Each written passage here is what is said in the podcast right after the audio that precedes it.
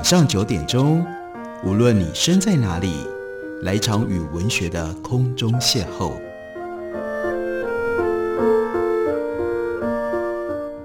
杨照谈书，邀您一同遨游文学世界，认识古今中外的经典之作。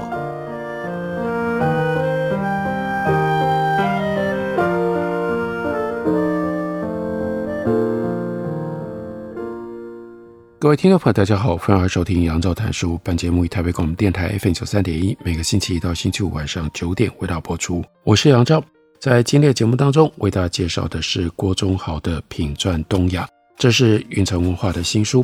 这本书主要包括四篇文章，分别讲在中国明清时期的食鱼，还有近代日本的河豚。另外呢，是从日治到战后台湾的关于鳖如何养鳖。然后呢，如何吃鳖吃补的文化？另外还有一篇，光是标题就很有趣，因为它是追寻台湾三杯鸡的变迁。嗯，大家应该知道三杯鸡是什么样的料理吧？但是三杯鸡是怎么来的呢？尤其郭宗豪一开始的时候就逗我们这些读者，他写了三杯鸡的历史之谜。三杯鸡是今天台湾。街头巷尾耳熟能详的家常菜肴，便当、自助餐、台菜餐厅、土鸡城，甚至大饭店都可以尝到三杯鸡。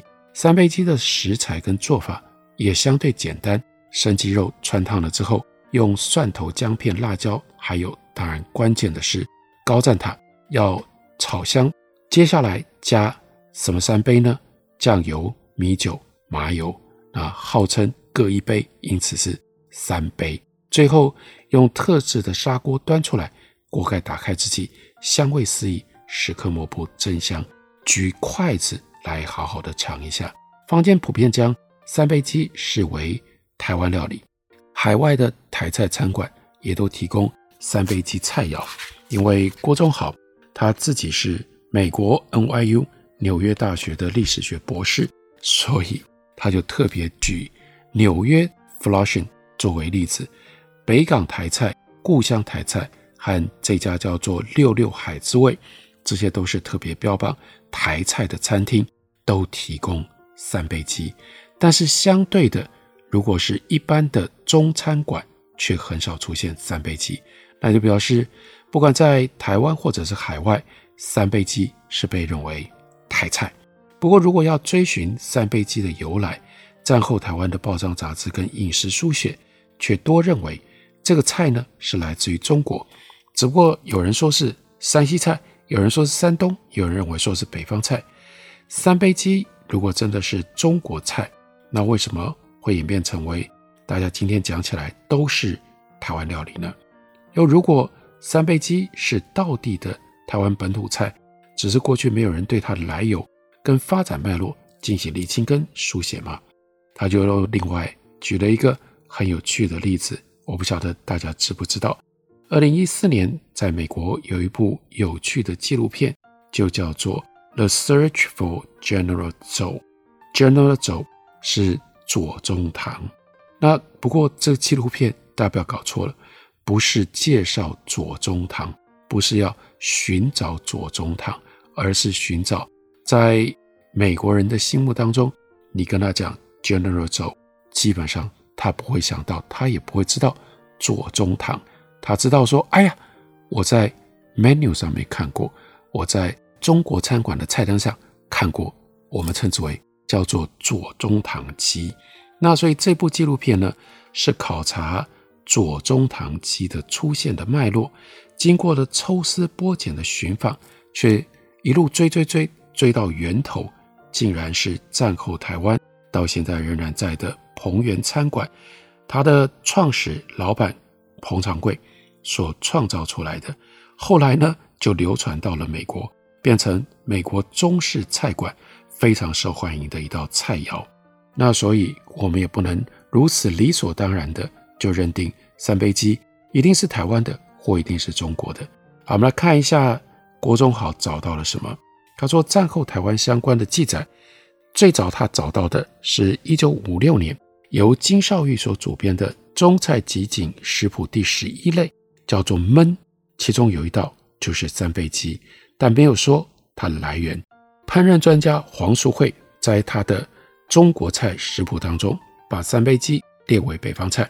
那唐鲁孙在他所写的《大杂烩》这本书里面，则是把三杯鸡推给了山东。查阅战后报章文献有关三杯鸡的起源，很多人会提到是来自于江西，并且跟南宋的文天祥接在一起。说法是。文天祥他是江西吉水人，他被元朝北蒙古人给俘虏了之后，宋朝百姓感念文天祥忠心耿耿，所以就煮鸡肉送到狱中给他补身，这变成了三杯鸡的由来。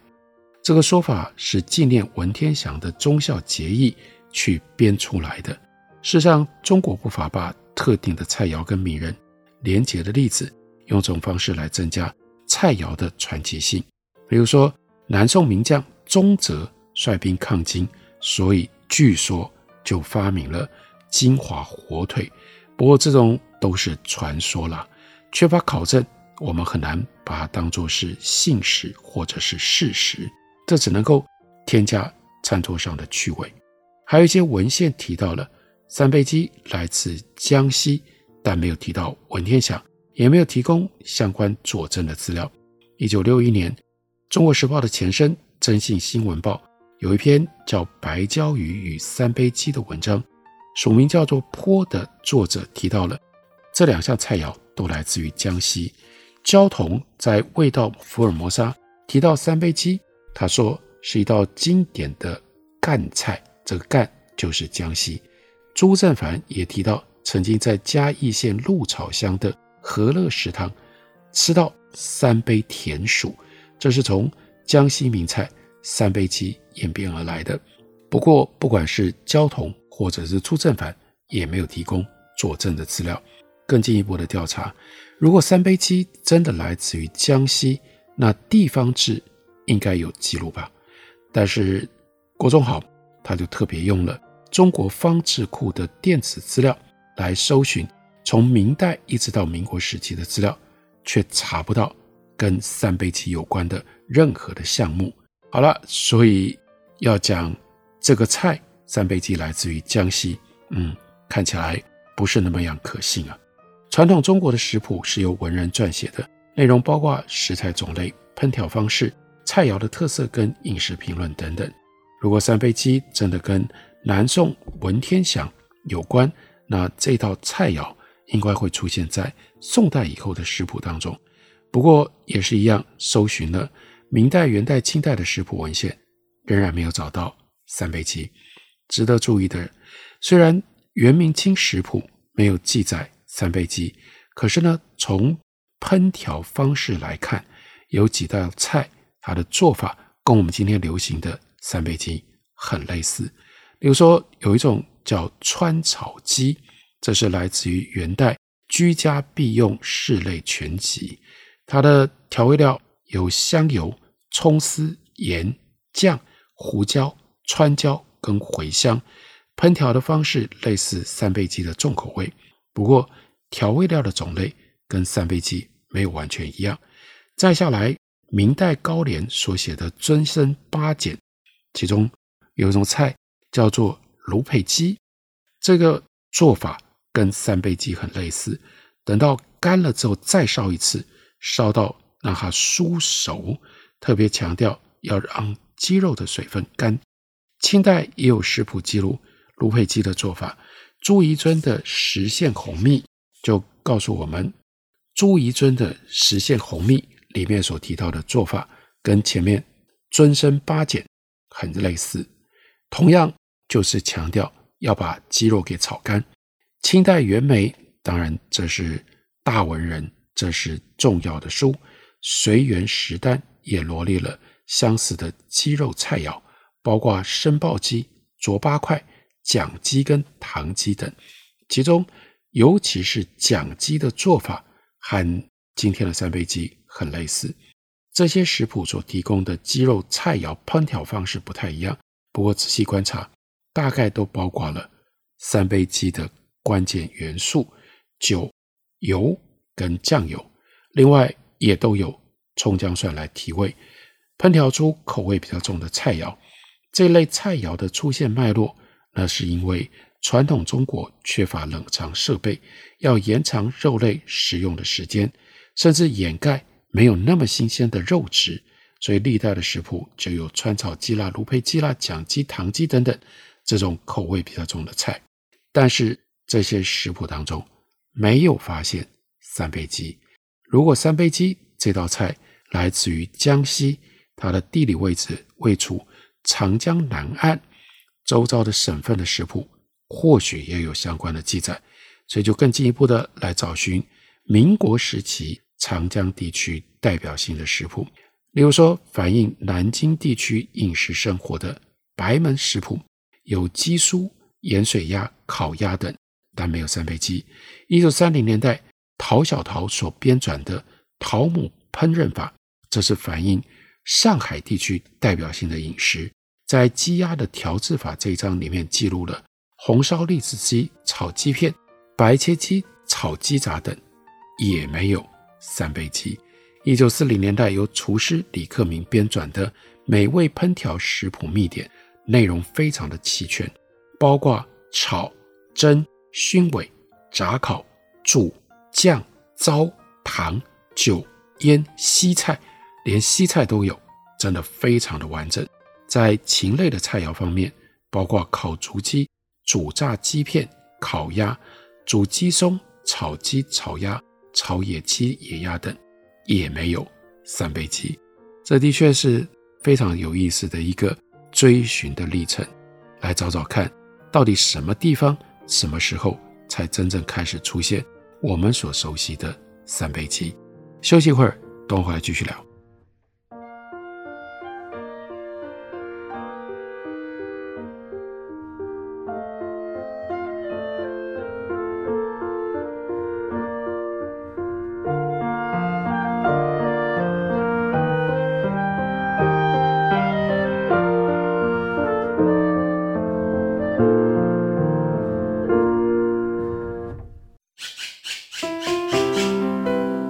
家好，我是刘克襄。亲近自己的城市，找回城市的温暖。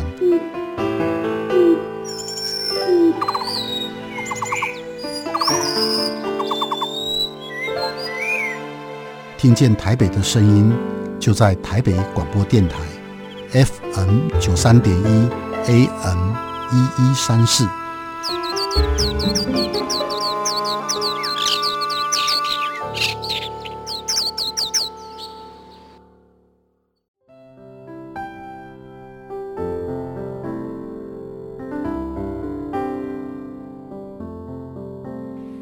见台北的身影，拥有颗热情的心，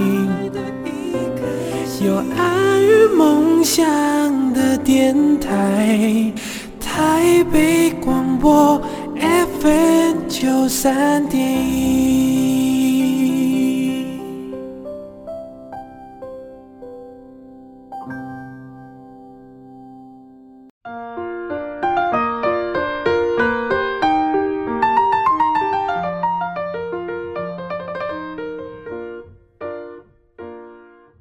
感谢您继续收听《杨照谈书》。本节目以台北广播电台 FM 九三点一，每个星期一到星期五晚上九点为大家播出。我是杨照。今天节目当中为大家介绍的是郭宗豪的品传东亚。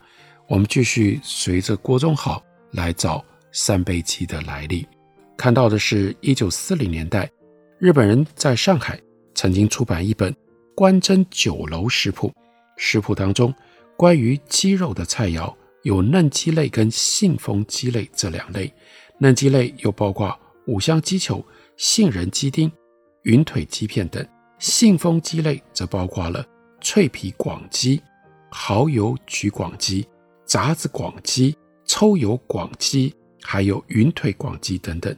那要解释一下，为什么叫做信丰鸡？信丰县是江西省赣州所辖之县。位于赣南跟广北交界的地方，当地的鸡啊特别有名，品质很好，而特别由广东的厨师把它烹制成为名菜，信丰鸡就变成了明初上海粤菜馆最著名的鸡肉菜肴系列。有趣的是，信丰鸡类当中以酱油炒制的抽油广鸡，跟今天台湾三杯鸡的味道很相似。如果我们回到历史的脉络，第二次世界大战结束了之后，尤其是一九四九年，外省族群，其中不乏许多是从上海来台的，或许就有些人在上海尝过信丰鸡，之后他们在台湾品尝到相似的鸡肉菜肴三杯鸡，于是就联想起来，把三杯鸡视为是山西菜。再透过报章食谱流传，逐渐就演变出来三杯鸡。来自江西的说法，那我们可以这样说：虽然有卢培鸡、蒋鸡、唐鸡、信丰鸡等类似三杯鸡做法的菜肴，但并没有明确有三杯鸡的名称。那所以，我们来看一下在近代台湾社会脉络底下的三杯鸡。一八九五年，日本领台，台湾总督府推广现代农渔牧业，同时也大力的推广养鸡事业。一九三七年，全台鸡只养殖鸡只达到七百万只，养鸡也就变成了农家的主要副业。就鸡种而言，日本人特别引进美国的叫做鹿岛红尖用种，还有叫做白色莱坑亨软用种。之后又引进了日本爱知县三河地区的山河种，名古屋地区的名古屋种，也还有甚至来自于欧洲的叫落花鸡种。并且从事品种的改良，养鸡业的成果也反映在鸡肉的消费上。一九零九年，台湾日日新报刊登鸡料理百种，比较具备有特色的菜，包括了朝鲜烧、味噌渍鸡、盐命鸡、八宝煮、胡麻烧、熏鸡、鸡馒头等等。另外，日治时期著名的酒楼江山楼，主人就是吴江山。他也曾经介绍过多道鸡肉的料理，包括了酱油小鸡、生炒小鸡、豆仁鸡丁、清汤鸡片、咸菜鸡片以及白炊酥鸡等等。那这些鸡肉料理的烹饪方式，涵盖了炙烧、腌制、油炸、炖汤跟快炒等，显示在日治时期，鸡肉的料理已经很多元。不过在报纸跟食谱上，这段时期，日治时期仍然没有看到三杯鸡的名字。三杯鸡这个菜，前面提到了，一九五六年中菜集锦第十一类焖类出现，在这个食谱上面是要用大茴香填到鸡肚子里面，可是没有使用麻油，它的调味料跟烹饪的方式跟今天的三杯鸡其实是不一样的，也没有说明三杯鸡的来源。这个中菜集锦的主编是金绍玉，她是战后随着国民政府来台的外省人，热衷于厨艺。她的丈夫是侯若愚，曾经在宜兰、台东等地的电力公司服务，居住过台湾不少的地方。他们夫妇也可能有军方的背景，因为食谱里面有陆军上将以及官方要员的勉励词，包括当时陆军一级上将、上将、内务部政务次长。还有立法委员等人，这个食谱呢，涵盖了大江南北中式的菜肴，应该是汇整各种食谱编纂而成，为了要宣扬中华饮食文化，而不是为了要反映战后初期台湾饮食的情况。那三杯鸡怎么会出现在食谱里？很可能是金绍玉把在台湾听到的三杯鸡的名称，用来结合传统中国的烹饪方式。再下来，前面也同样提到《征信新闻报》上面的白椒鱼与三杯鸡，他所提到的三杯鸡的做法是把鸡切成小块之后，放进到砂锅里，加一杯猪油、一杯酱油跟一杯米酒烹饪而成，用火炉炭火要煨一个半钟头可以完成。特别提到味道胜过煎、炒、炸。煮非常的香浓，非常的可口。到了一九六九年十月十一日的《中国时报》，就刊登了李中一所写的《元中鸡和三杯鸡》，提到三杯鸡的制法是嫩母鸡一只，接着这个就是酒一杯，酱油一杯，水一杯，搭配葱、蒜、姜、盐佐料烹调，但没有说三杯鸡来自于哪里。从这三则记载看起来，一九五零到一九六零年代三杯鸡制法跟今天不太一样。最重要的是，今天我们做三杯鸡的关键两样原料没有在里面，一个呢是麻油，另外呢是九层塔，而这都是传统台湾的重要调味料。到了一九七零年代，食谱出版更加的普及，但撰写者几乎都是外省族群。包括杨步伟啦、黄元山啦、徐英啦、傅培梅、高君全等人。其中，段凤阁的食用食谱有记载三杯鸡。段凤阁来自于北平，曾经担任台北市基督教女青年会含味全烹饪班的老师。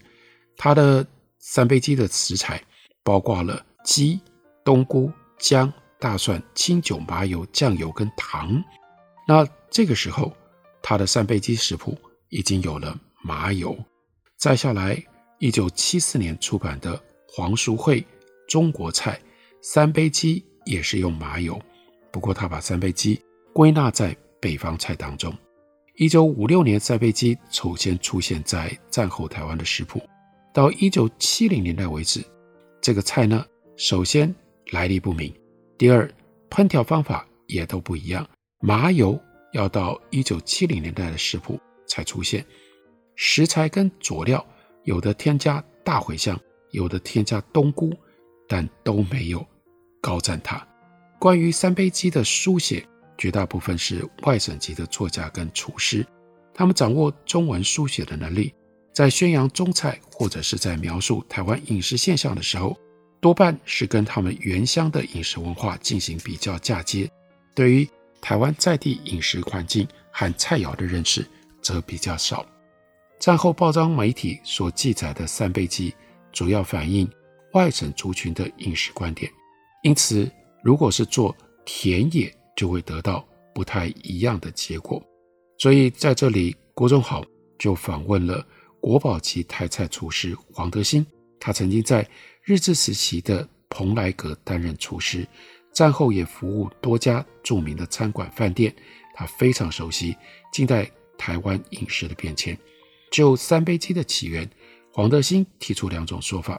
第一种呢是节俭说，战后初期台湾的农家以养鸡作为副业，当时的卫生条件比较差，季节转换的时候鸡只容易生病。当鸡健康亮起警讯，为了习物的考量，会赶快。把这个可能生了病的鸡给宰了、杀了，再用酱油、米酒跟麻油等这种比较味道重的佐料来烹调，就可以盖过新鲜度不足的肉质。那黄德兴表示，烹调三杯鸡的佐料，刚开始的时候用蒜头、姜片、葱跟香菜，后来才加入九层塔和辣椒。调味料多半使用西螺地区的手工酿制酱油。还有公卖局的米酒，麻油则是本省人非常倚重的调味品，多半是农家自己榨自己制的。黄德兴提出来的第二种说法是干式麻油鸡。一九七零年代，他的好友林汉章到南部吃满月酒，第一次尝到三杯鸡，香气浓郁。询问底下，这是麻油鸡的干式做法，传统台湾妇女产后。坐月子用麻油鸡进补，但因为酒精成分比较高，有一些妇女不敢尝试，所以烹调的时候把麻油鸡改成了干式，来降低米酒的成分，并且用酱油来增添味道，仍然有进补的功效，就变成了日后三杯鸡菜肴的雏形。林汉章在南部尝过三杯鸡之后，觉得味道很好，就跟黄德兴的徒弟一起在北投大观旅社研发三杯鸡菜肴，逐渐打出了名号。这真的非常有意思。经过了这个复杂的考证探寻，三杯鸡真的是有它很复杂的身世来历的。于是，当我们下次不管是要做或者是要吃三杯鸡的时候，我们就开始想一想，这到底是怎么来的？这究竟是怎么一回事？它背后的饮食文化跟饮食的历史耐人寻味。这样的内容就记录在郭忠豪由运城出版公司出版的新书《品传东亚》当中，介绍给大家，推荐给大家。感谢你的收听，下个礼拜一同一时间我们再会。